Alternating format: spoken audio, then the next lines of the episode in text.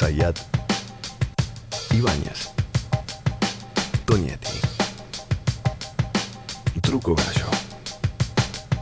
Hola, sean bienvenidos a Truco Gallo, el podcast sobre actualidad política y económica de Argentina. Este es el episodio número 89. Mi nombre es Daniel Tonietti y me acompaña en capítulo a capítulo Alfredo Cucho Sayat. Hola Cucho, ¿cómo estamos? Bien, muy bien, buen día, buenas tardes, buenas noches para todos. Se completa el equipo con Pablo Totó Ibáñez. Totó, ¿cómo le va? ¿Cómo les va a ambos? ¿Todo bien? Buena semana para todos. Bien, el tema del día de hoy eh, será el crecimiento que ha tenido A, el número de personas contagiadas, B, el número de fallecidos. Hay un debate acerca de lo que está sucediendo, acerca del comportamiento de la curva, si es una meseta alta, geográficamente sería un altiplano de más de 10.000 casos por día, qué es lo que está sucediendo en términos de comportamiento demográfico, si está disminuyendo la presión en capital y Gran Buenos Aires, como sostiene el gobierno de la ciudad de Buenos Aires, y se está expandiendo o al interior o a lugares del interior, la situación muy precaria que se vive en la provincia de Jujuy, gobernada por Gerardo Morales, uno de los gobernadores de la actual oposición, o la provincia de Mendoza, gobernada por Suárez, uno de los gobernadores de la oposición, donde el sistema sanitario está entrando en una zona de estrés extrema. Y eso va definiendo lo que en algún momento es una figura que utilizó el, presidente de la nación diciendo tengo el botón rojo a mano. ¿eh? Botón rojo, algo como situación de alarma, ¿eh? situación de incendio, situación de pánico, situación de emergencia. ¿Puede haber botón rojo, como usted dijo? ¿Se puede, aplicar? sí, claro que sí, claro que sí, porque yo no voy a, no voy a dejar que todo el esfuerzo que se hizo se pierda. Porque el esfuerzo lo hicimos todos, no lo hice yo, lo hicimos todos. Lo hicieron todos los médicos, las enfermeras. Preocupación en Argentina porque los casos de coronavirus siguen aumentando y porque hay un fuerte avance de la pandemia en el interior del país. Argentina superó las 10.000 muertes por coronavirus. Este fin de semana Buenos Aires cortó al tráfico varias zonas para ampliar los espacios gastronómicos. Un alivio para empresarios y porteños. Con estos números de contagio y muertos, realmente uno se pregunta si esas imágenes de los bares con tanta gente circulando, con tanta gente apiñada, como se preveía que podía pasar, da una imagen de cuidado. Llevamos seis meses de este esfuerzo colectivo de todos nosotros y hay mucha gente que ya no puede acompañar con las políticas de la cuarentena original. Aquí volvimos a proponer a la ciudadanía que dado que ya hay gente que no lo podía cumplir, que estaban aumentando los contagios en lugares cerrados, proponer llevar esa realidad al espacio abierto, espacio mucho más seguro. Una meseta de este tipo también puede saturar el sistema. No es algo lejano. Yo, francamente, no estoy de acuerdo con la ocupación de camas que da la ciudad de Buenos Aires.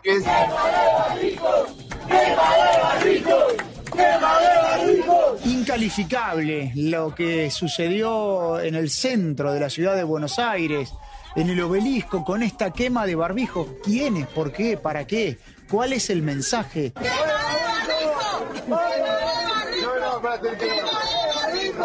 Hoy tenemos como problemas principales saturación, cansancio del equipo de salud, como ha ocurrido en todo el mundo. ¿Qué sería el botón rojo que tiene a mano el presidente de la Nación y cuál es su eh, real aplicabilidad? Eh? La idea de volver a una cuarentena extrema, a una cuarentena tipo fase 1. Pablo.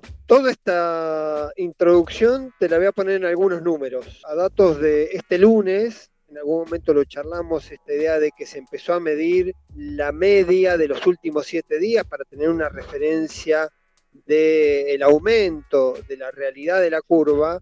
Este lunes, la media de los últimos siete días fue 10.052 casos diarios. Es una cifra arriba de los 10.000 casos como mencionabas vos, con varios matices, porque empieza a registrarse cada vez más intensamente el crecimiento en el interior del país, empieza a achicarse la influencia o la incidencia que tiene el AMBA, entendía el AMBA como Ciudad de Buenos Aires, más el conurbano bonaerense, y eso hace también que se expanda el problema, que aumente la tensión en los sistemas de salud de todas las provincias. Vos bien los planteabas en una definición, por ejemplo, ya más del 30% de los internados por COVID manifestado, declarado y confirmado de manera epidemiológica están fuera del AMBA, son extra AMBA, estamos hablando de un 32, 33% con influencias o con incidencias importantes como la de Córdoba, casi 7%, o Santa Fe casi 7%, o Mendoza casi el 4%. ¿Por qué es relevante este dato? Porque es lo que empieza, no solo una cuestión de números de casos, sino también porque el sistema de salud, que a pesar de haber tenido un enorme crecimiento, porque aumentó más del 45% la cantidad de camas de terapia intensiva desarrolladas en estos meses en todo el país, en algunos lugares, por ejemplo como el Gran Mendoza, donde está en el, cerca del 90% de ocupación, en algunos lugares de Río Negro, como eh, General Roca, que está casi en el 100%, o Chipoleti, donde hubo un caso de una paciente que se quedó sin la posibilidad de tener una cama, eso se va adquiriendo, se va masificando y aumentan las presiones, las demandas y las situaciones críticas. Hecha esta introducción, hay una idea general de lo que sería un botón rojo.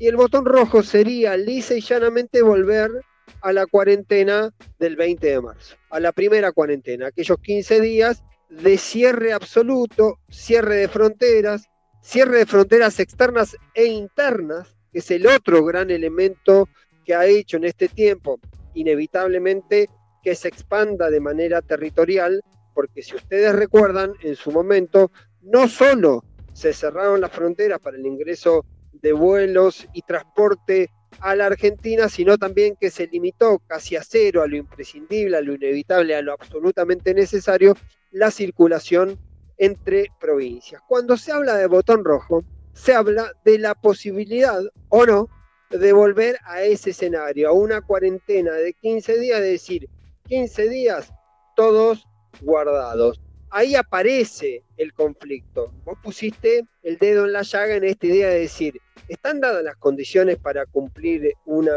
medida de ese tipo? ¿Hay decisión y voluntad política para hacer una medida de ese tipo? ¿Es evidente, es hoy, en este momento, necesario hacerlo? Bueno, las preguntas están difusas. Si uno, por ejemplo, repasa lo que ocurre en la ciudad de Buenos Aires y en la provincia de Buenos Aires, por ahora no son partidarios ni Kisilov ni Horacio Rodríguez Larreta de avanzar con una medida de, una restricción absoluta. ¿Por qué? Porque justamente, más allá de esto que vos dijiste, es un antiplano. Yo hacía la ironía de que era la meseta de los Andes, porque es una meseta muy alta digamos, lo que estamos teniendo, más de 10.000 casos por día, de los cuales al menos 6.000 son en el AMBA, Ciudad de Buenos Aires y Gran Buenos Aires. Y como lo mencionamos en un episodio anterior, también es cierto que el crecimiento exponencial se está dando en el interior del país y bien o mal, Ciudad de Buenos Aires y Gran Buenos Aires, incluso negativamente, porque eso ha permitido cierto relajamiento, están creciendo, pero a una velocidad menor, lo que de ninguna manera quiere decir que haya empezado a decrecer, se haya estabilizado, ni mucho menos que haya empezado a bajar el número de casos y contagios. Es cierto, y a veces es el argumento que eh, se sigue poniendo sobre la mesa, que por lo menos en, la, en el área más sensible, que es el AMBA, todavía el sistema de salud tiene algunos registros de resistencia. Si vos mirás el AMBA, la ocupación de camas UTI no llega todavía al 70%. Eso da todavía cierto margen para poder seguir atendiendo a, los que son justamente los casos más críticos, que en el día de hoy, día lunes, está en el orden de los 2.512 a nivel de mm, eh, país, cuando la mayoría, casi el 68%, está justamente en el área eh, metropolitana. Y acá voy a la pregunta, hay voluntad política, hay margen político para que mañana se sienten el presidente y los gobernadores de las 24 provincias a tomar esta decisión. Uno ve a priori que hay algunas provincias que están en una situación bastante tranquila, más allá de que el fantasma empieza a expandirse, también empezó a pegar en Tucumán, también está muy delicada la situación en Salta, no solo la complicación creciente de Jujuy, no solo que irrumpió con mucha fuerza en Mendoza y que está muy, muy creciendo y gravemente la situación en Santa Fe, que la última semana tuvo casi todos los días indicadores por encima de los 600 casos, un número que ha llevado que haya ya casi el 8% de los internados en el país estén en la provincia de Santa Fe. También refleja ese perfil. Hubo decisiones individuales de las provincias de ir cerrando, lo hizo Santa Fe, que aumentó restricciones, lo va a hacer seguramente a lo largo de esta semana eh, Rodolfo Suárez, el gobernador de Mendoza, donde también se vienen dando los últimos días eh, registros de más de 500 casos, casi más, casi en el orden de los 500 casos por día, con algún récord particular de 709 casos a lo largo de 24 horas, los casos informados en Mendoza. Pero también esto refleja la diversidad, como por ahora, en la regla general tenés una zona AMBA que está grave, eh, que crece menos y que posiblemente eso explique no solo la resistencia a ir a un botón rojo de eh, cuarentena estricta, sino también que hayan avanzado decisiones de aperturas, no solo lo de la ciudad de Buenos Aires con los bares, esta situación eh, bastante insólita porque eh, es creer además que justamente en los términos de ir a un bar a tomar cerveza la gente va a seguir teniendo las necesarias, imprescindibles medidas de seguridad. Hubo algunos allanamientos, hubo algunas medidas de la justicia y la policía. Hubo, inevitablemente, como uno cualquiera podía pensar lo que iba a ocurrir, iban a terminar armándose eh, fiestas en lugares cerrados y se topa con esta realidad, adquiere esta resistencia que uno entiende que eh, corta transversal a casi todos los ámbitos de poder, de tomar decisiones duras que no saben si van a poder cumplir cuando además está la resistencia acumulada en algunos sectores. Vimos en estos días una cosa totalmente insólita, esta quema de barbijos en el obelisco, digamos, una falta de respeto también para todo el, personal de salud, para la gente que viene trabajando, pero además esta idea que yo creo que va instalando, porque por el otro lado se convocan movilizaciones, hay una resistencia manifiesta de algunos sectores sociales, hay demanda de los sectores vinculados a eh, el comercio que naturalmente quieren abrir sus puertas y esto arma un, un, bloque de decisiones. Quiero hacer esta intro para decir que de todas maneras, a pesar de este contexto, la decisión del botón rojo en Olivos no está desactivada a pesar de esta complejidad, no está desactivada la idea del botón rojo. Faltan 15 días para que venza este plazo, pero a lo largo de esta semana va a haber alguna consulta de Alberto Fernández que podría eventualmente llevar a que por lo menos se ponga a consideración de los gobernadores la posibilidad de ir a un botón rojo.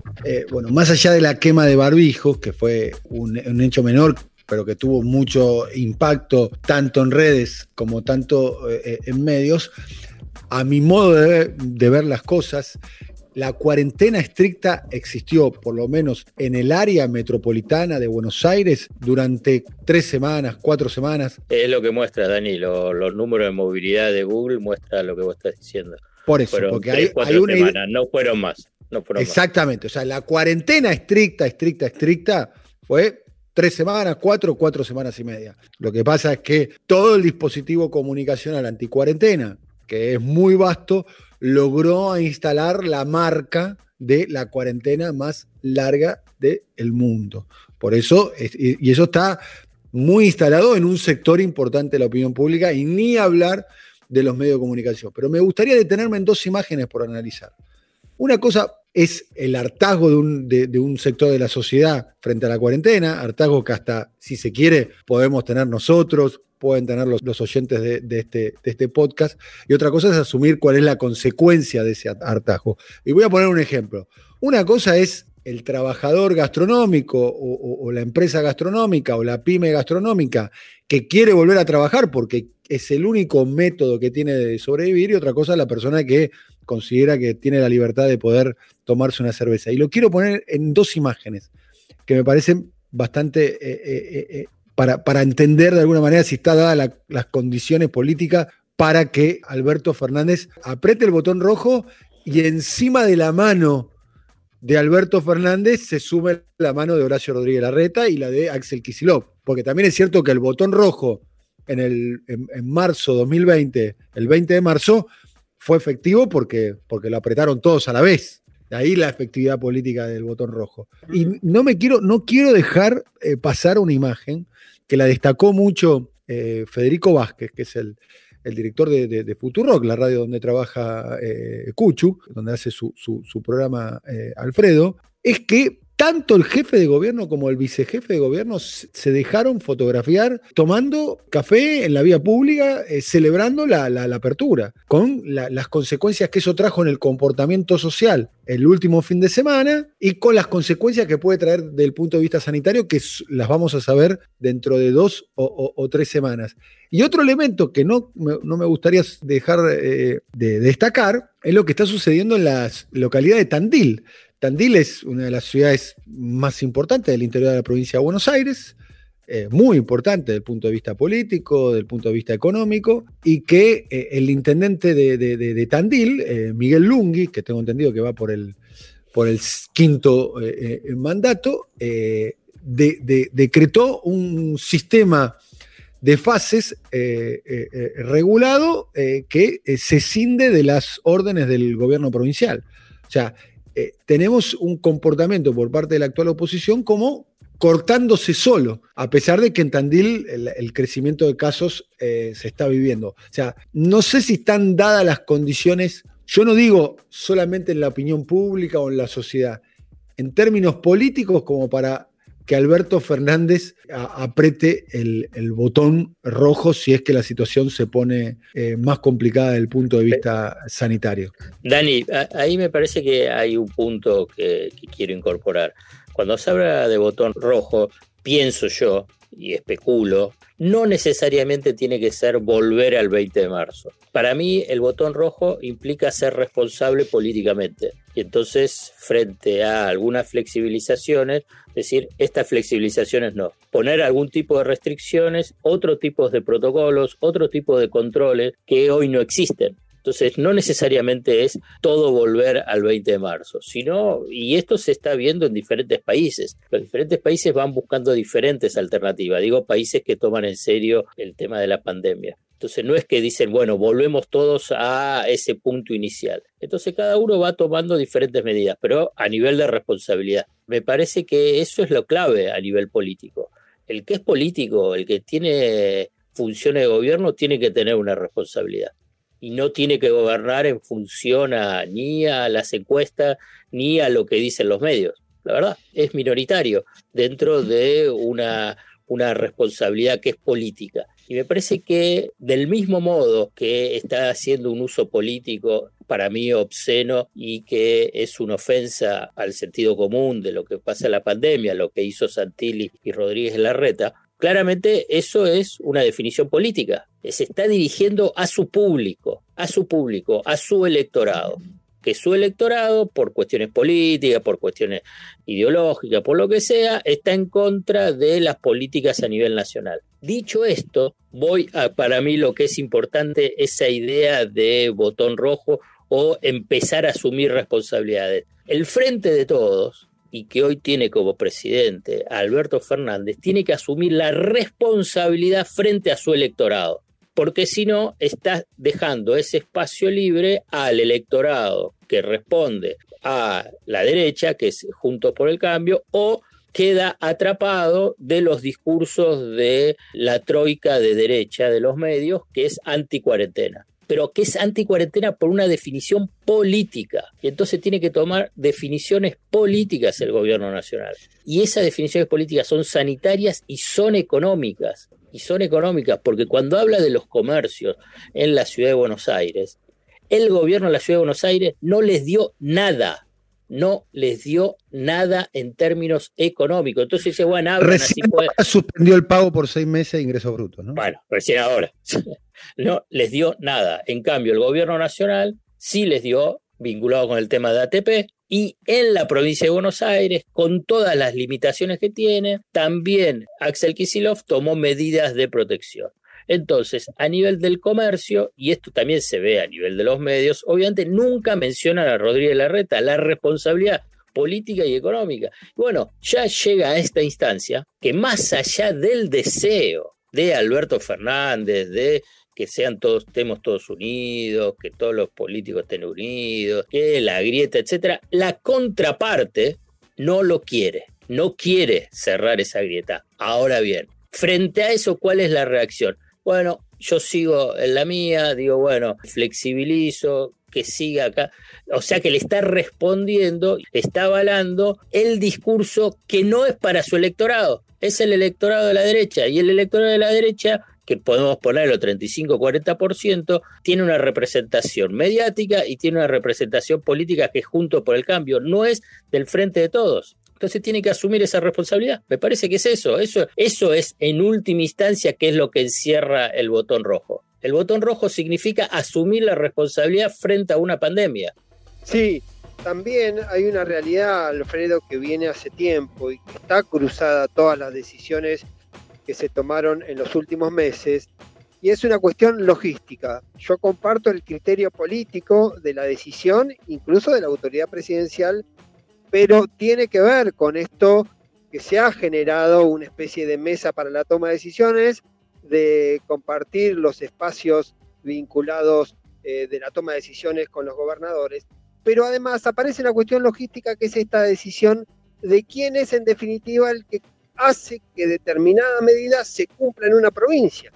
Y está muy lejos el Estado Nacional, en todo caso, de garantizar que se cumplan medidas, no digo en la provincia de eh, Jujuy, Misiones o en La Pampa. Digo, una medida que tome el gobierno nacional tampoco puede garantizar que se cumplan en el Gran Buenos Aires, en Tandil o incluso en la capital.